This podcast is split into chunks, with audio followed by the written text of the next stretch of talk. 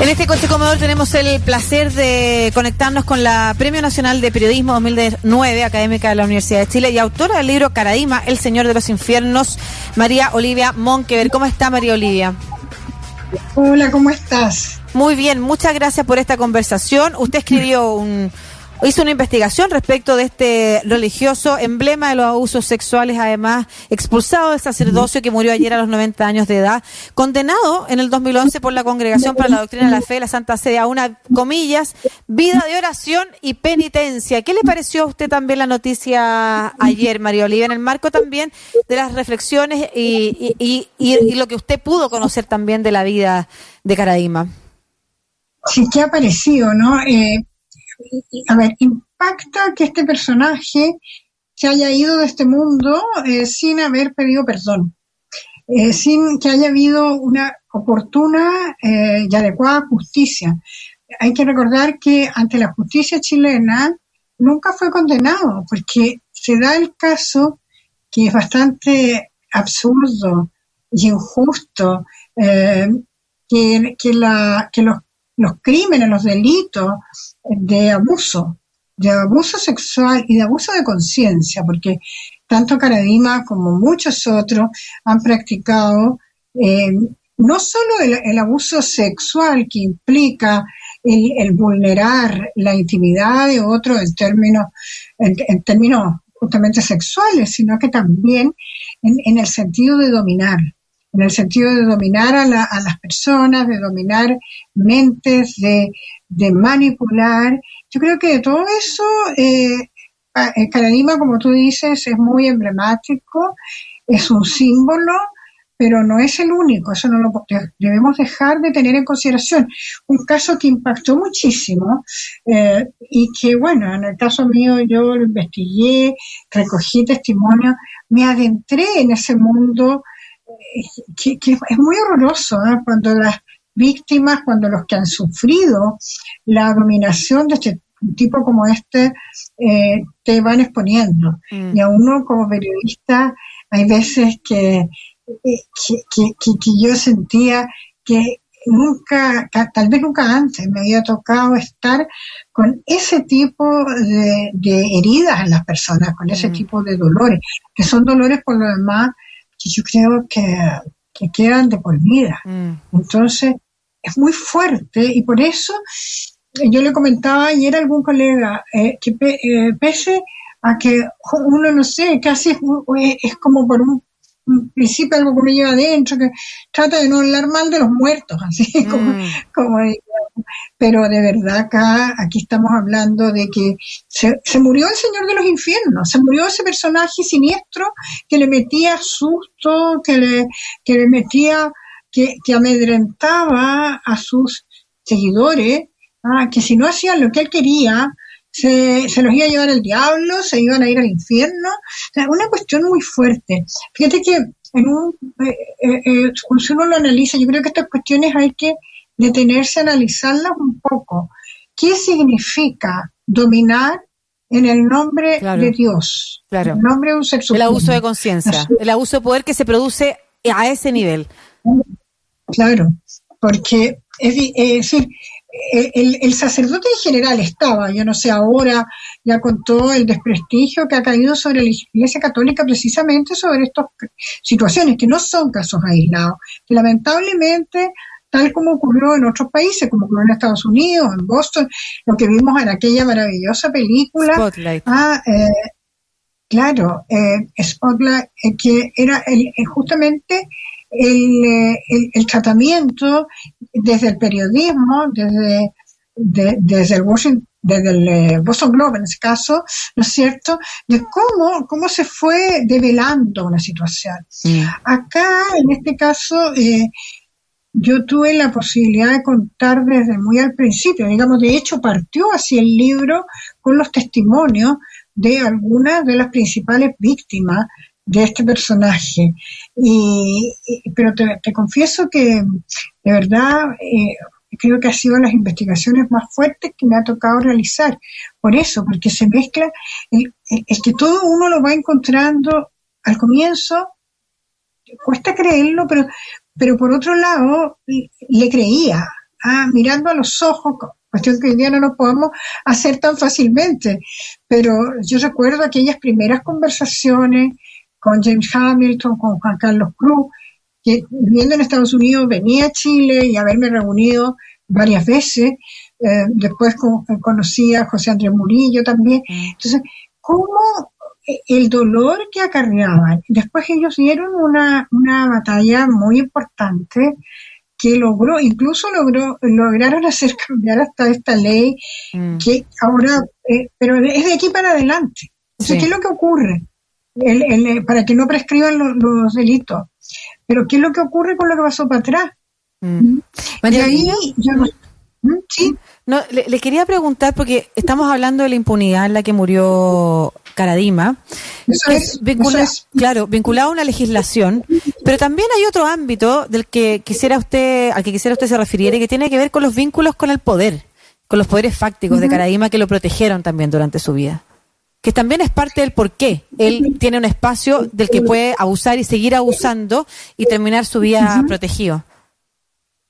Claro, él, eh, a ver, primero que nada, tenía una relación estrecha. Él se fue, se fue generando una relación estrecha con personas influyentes y con personas poderosas eh, eh, del ámbito empresarial, de lo que se consideraban familias de sectores acomodados, familias sin ser un aristócrata, él se metía en esos ambientes ah, y captaba jóvenes desde esos ambientes para hacerlos sus seguidores.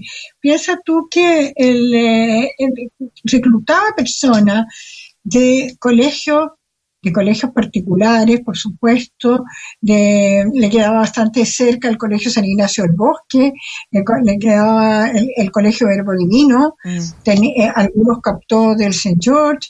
Entonces, eh, tú tienes que de, diferentes colegios de varones, de hombres, porque ahí hay otra cosa, después lo podemos conversar si quieres, pero Caradima era un gran machista. ¿ah? Mm. A, las mujeres las despreciaba intelectualmente, o sea, eh, yo, diría que una persona que llevaba al extremo eh, un, un, síntoma de, aquella época, una, una característica porque eh, las mujeres eran personajes de segunda. A él no le preocupaban y se trataba de meter en los matrimonios y todo, pero sí tenía relaciones de, de, de, de, hacer de amistad con algunas señoras mm. de, de alto, de alto nivel, claro. Claro, cercanas a su parroquia, que lo recibían en sus casas, ya eh, gente que, que le donaban. Claro. Le donaban plata. Eh, otro, el grupo, como grupo económico, eh, que, fue por lo demás, se conoció algo de eso cuando, estalla, cuando estalló el escándalo, cuando se supo eh, parte de la verdad, con el grupo de, de la familia Mate. Mm. Cuando, si, si, tú, no sé si recuerdas de esos tiempos, pero ah, nos situamos en el año 2010, cuando se deciden hacer la denuncia pública, Hamilton, Cruz, Murillo y Fernando Valle en ese momento, eh, aparece Eleodoro Mate, una figura principal del grupo Mate, del grupo de la papelera, de la compañía manufacturera de papeles y cartones, pidiendo una audiencia con el entonces fiscal nacional mm. Sabas Chaguán. Mm. Entonces, hacían ese peso de los partidos. Ahora, si tú me preguntas, yo no sé, porque no lo he hablado con ellos, que si ellos sabían lo que estaba haciendo Caradima con estas personas. O lo que pasaba, claro, o lo que pasaba con mucha gente que era negarse a creer también, esa otra posibilidad. Claro, como... claro yo, yo doy el beneficio de la duda, que no es que supieran lo que estaba ocurriendo, no mm. creían, este cura, oye, lo estaban candidateando para santo. Sí, claro. Sí, es, muy impresionante. Y de hecho, de hecho, las personas, sus seguidores, y algunos incluso siendo sacerdotes, porque este también había armado toda esta cofradía de la Pía Unión Sacerdotal, que era una, una, una unión sacerdotal que dependía directamente de él, de Caradima. Entonces le decían el santito. Cuando yo, yo escuchaba a los testimonios, más allá de los que, de los que como te comentaba, eh, dieron, hicieron las denuncias en primer plano, hay muchos otros con los que yo conversé de aquel entonces y que te comentaban, sí, sí, efectivamente, y se creían el cuento de que podía ser santo. Pero además Caradima, un personaje, por lo que uno puede captar, muy mentiroso. Muy manipulador, claro. Claro, armaba, armaba una historia, una historia de sí mismo y una historia de, de, para tratar de influir. Fíjate tú que una de las cosas que decía siempre, que lo ponía como, como escudo, era que él había sido muy cercano al padre Hurtado, Alberto Hurtado Cluchaga. Y yo eh, eh, en el, en el eh, libro ya puse de que esto era para mucha gente de las que abrió los ojos, ¿no es cierto? Eh, era, era bastante dudoso. Y después me tocó seguir conversando con personas, incluso me llamó en una ocasión, después de que salió el libro, un médico, un médico que, que sí le había tocado siendo joven, ser, eh, que estaba haciendo la práctica, eh, y le tocó estar muy cerca en las últimas horas del padre Hurtado y nunca vieron a Carabina haciendo estas visitas que a, alguien le contó que las hacía. Es decir, hay, hay muchas mm. dudas sobre esas cercanías, pero, sí, pero como veía que podía aprender por ese lado, incluso a las agrupaciones de jóvenes adentro de la Iglesia del Bosque, las llamó Acción Católica, igual que lo que había sido años antes la Acción Católica Juvenil que había organizado eh, Alberto Hurtado. Claro, como una herencia, como si fuera el heredero de. María Olivia, para, claro, eh, para cerrar, quisiera preguntarle, ya que estamos aquí hablando de con usted, que es periodista, Premio Nacional además, eh, vincularlo eh, a este tema a partir de la, el titular que ha sido comentado en, en, espacios de opinión pública y en las redes sociales del Mercurio, que si bien es su portada principal, pone, habla de Caraíma como el sacerdote por el cual eh, surge la crisis de la iglesia, al interior eh, el titular dice, muere Fernando Caraíma, el dicotómico expárraco del bosque cuyos abusos detonaron la crisis de Iglesia Católica chilena. Ese titular, ¿usted cómo lo comprende? Eh, ¿Qué opinión tiene de él? No entiendo lo que quisieron decir con lo dicotómico. ah, sí, sí, porque, a ver, eh, dicotómico en el sentido que supongo que se refieren a un tipo con doble personalidad, algo así, ¿no? Eh, creo que, eh, que efectivamente puede haberla tenido como eventualmente puede haber sido lo que hemos sabido de él después, lo que se ha ido develando, que fuera una sola personalidad.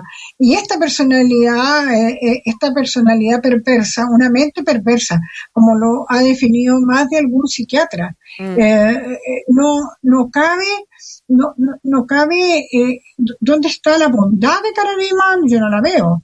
Ah, en su momento le, lo miraban, lo miraban como que era un, personaje que cultivaba y que generaba vocaciones sacerdotales en momentos en que había mucha crisis de vocaciones sacerdotales en la Iglesia Católica.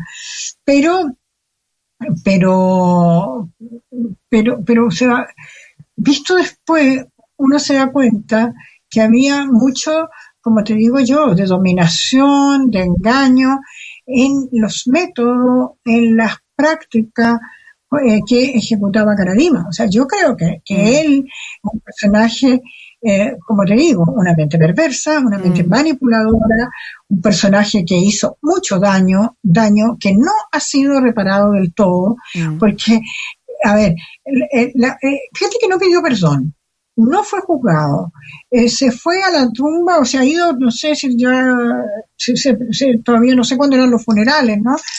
Eh, pero el, eh, el, tema es que se, se, se eh, muere sin un, un costo, juicio. Ningún costo.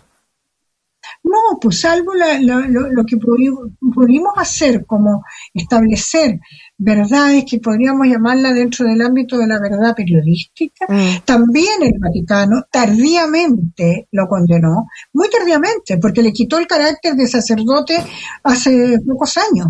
Ah, y antes simplemente lo habían castigado ahí que se fuera a vivir con la monjita, mm. pero en definitiva, claro, había perdido el poder.